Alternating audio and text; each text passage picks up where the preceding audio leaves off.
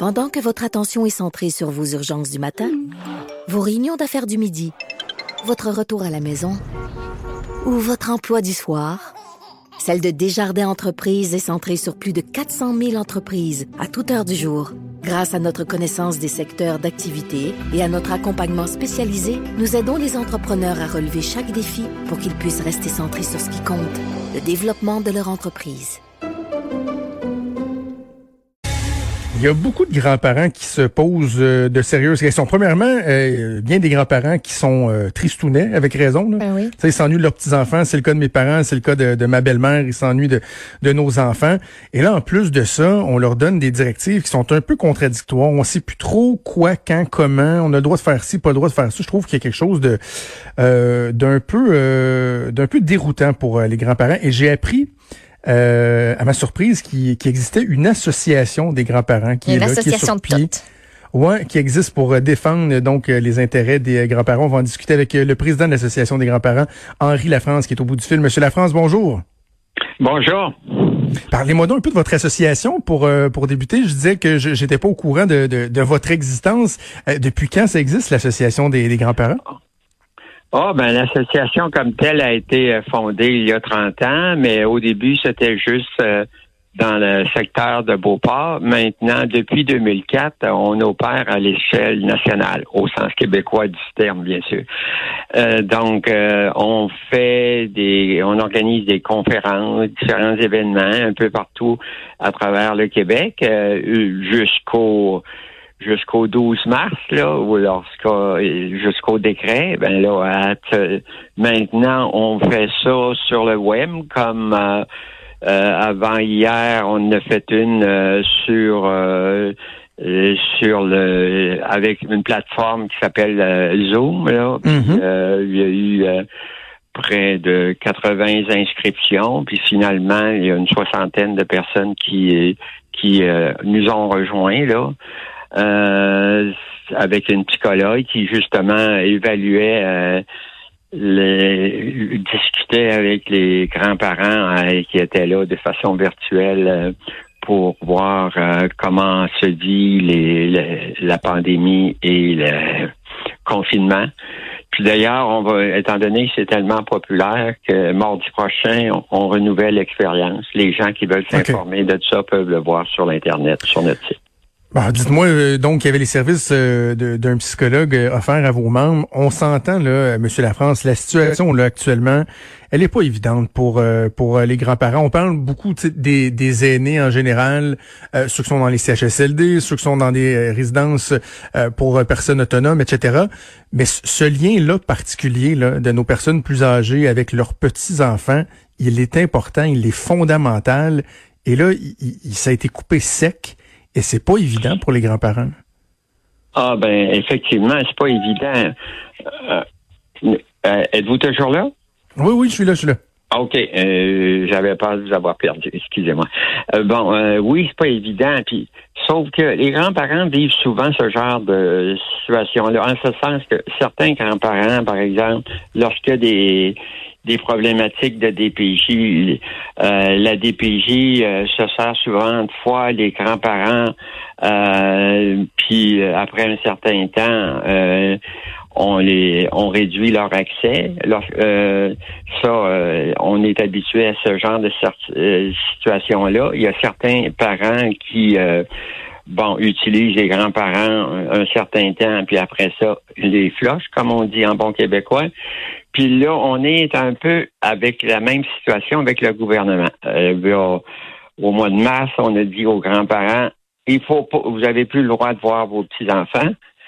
Puis là, le gouvernement, il fait demi-tour à 180 degrés. Maintenant, euh, étant donné qu'on a des problèmes pour euh, gérer, pour les les places de garde, euh, les garderies, on manque de personnel, on va utiliser les grands-parents. Alors qu'on les a euh, flushés au mois de mars, puis il y a des grands-parents qui sont privés de leur accès, qui étaient habitués à serrer dans leurs bras euh, leurs petits enfants, qui euh, depuis le mois de mars en sont privés. Puis là, on, on leur a- on, ramollit les choses pour euh, de façon à ce qui, que ça se fasse parce que il y a beaucoup de grands-parents qui bien sûr sont déprimés de la situation, qui sont isolés des fois tout seuls dans leur appartement ou euh, hmm. euh, tout seuls avec leur conjoint conjoint. Mais j'imagine qu'il y en a certains qui doivent se sentir instrumentalisés. Là. je veux dire, le gouvernement disait, ben, vous pouvez pas voir vos petits-enfants parce que euh, euh, c'est pas sécuritaire pour vous. Mais là, soudainement, parce qu'on a besoin de quelqu'un pour garder, euh, pour être des gardiens, comme ils ont dit hier en conférence de presse, on a besoin de vous. C'est un peu particulier. Ah c'est ça. C'est la, c'est la notion de grands-parents jetables dont je parlais. Effectivement, maintenant qu'on en a besoin, ben là, les récupérer on les avait achetés, on, les récupère parce qu'ils peuvent être utiles. Euh, donc, c'est cette notion-là que nous, à l'association, qu'on combat, mais là, une, on le combat dans une situation tout à fait spéciale, mais euh, c'est pas nouveau. D'ailleurs, je devais euh, passer juste le 13 mars, juste avant le, décret du confinement, je, devais rencontrer la ministre, pas la ministre, mais la euh, la commission euh, spéciale sur le droit de l'enfant pour dénoncer des situations d'abus où les dont étaient victimes les grands-parents, mais ça a été remis ah un peu après la Qu'est-ce que vous vouliez dénoncer, Monsieur Lafrance? Quel genre d'abus on, on parle? Ben, on parle de, de situations où les les grands-parents sont euh, sont utilisés euh, puis sont réduits entre autres comme je vous disais les grands-parents qui gardaient à temps plein leurs petits enfants euh, ils sont fatigués ils, ils demandent de l'aide du du CLSC puis le CLSC dit ben les parents négligent leurs enfants, donc c'est un code DPJ. La DPJ se sert euh, de des grands-parents pour faire la transition vers la famille d'accueil. Puis après un certain nombre de mois, euh, ou euh, des fois ça prend un an, il, il voit le, après, alors qu'il avait l'enfant à temps plein, cinq jours par semaine, après un certain temps en famille d'accueil, on dit euh, là, il faut que l'enfant se dépose, c'est le terme que la DPJ utilise dans la famille d'accueil. Puis après ça, ben, on réduit les de, euh, de semaine en semaine, de mois en mois, les, les accès. Puis après ça, après un certain temps, bon, les, les grands-parents, ils nous appellent, ils nous disent, je l'avais à temps plein, puis là, je peux le voir juste euh, une heure sous supervision hmm. au, bureau de la DPJ, c'est quoi? Ben, c'est ce genre de situation-là que je voulais dénoncer à, la commission sur le droit de l'enfant. Et, j'imagine, Monsieur Lafrance, que ça s'est pas amélioré ce genre de situation-là avec euh, la crise actuelle, parce qu'on a vu même des parents biologiques euh, qui ont des enfants sous le, le, contrôle de la DPJ, mais qui avaient un, pouvaient garder un certain lien. Les visites ont été coupées. J'imagine que c'est la même chose pour les grands-parents aussi. Oui, exactement, exactement.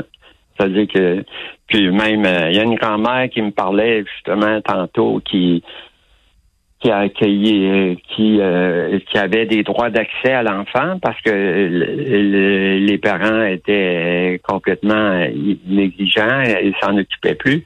Donc, la grand-mère l'avait pris en charge, puis euh, là, la DPJ a décidé de le placer en famille d'accueil. La famille d'accueil, euh, l'enfant vient chez sa grand-mère. Euh, cinq minutes après, l'enfant commence à souper. Cinq minutes après, on dit, la DPJ appelle. Faut vous le retourniez en famille d'accueil tout de suite. Il y a un décret gouvernemental. Donc, l'enfant était en pleurs, en, hmm. panique euh, chez sa grand-mère. Elle pouvait même pas finir son, son repas. C'est tout de suite, madame. Bon, euh, c'est des situations de même que ça a donné. Et puis l'enfant, il était déjà rendu chez sa grand-mère. Il pouvait pas avoir, euh, s'il y avait eu infection, l'infection était déjà là. Puis il la retourne dans une famille d'accueil qui travaille dans le milieu de la santé, dans un milieu hot, donc, il a beaucoup plus de chances d'être contaminé par le virus que chez sa grand-mère. Bon, euh, c'est, on a vécu, euh, il y a des grands-parents qui ont vécu des situations euh, aberrantes comme ça.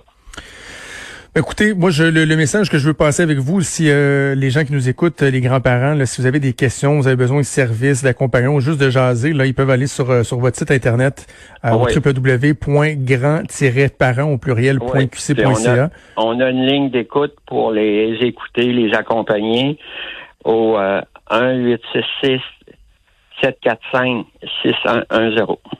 Exactement. Donc, on invite les gens à pas, euh, pas hésiter. Puis, on a hâte, on a hâte que nos tout petits puissent revoir leurs grands-parents lorsque ce sera euh, une situation plus euh, plus sécuritaire. Ben, Monsieur Lafrance, vous êtes président de l'Association des grands-parents du Québec. Je vous remercie de nous avoir parlé. Ça me fait plaisir. Au revoir. Merci. Merci, au revoir. Vous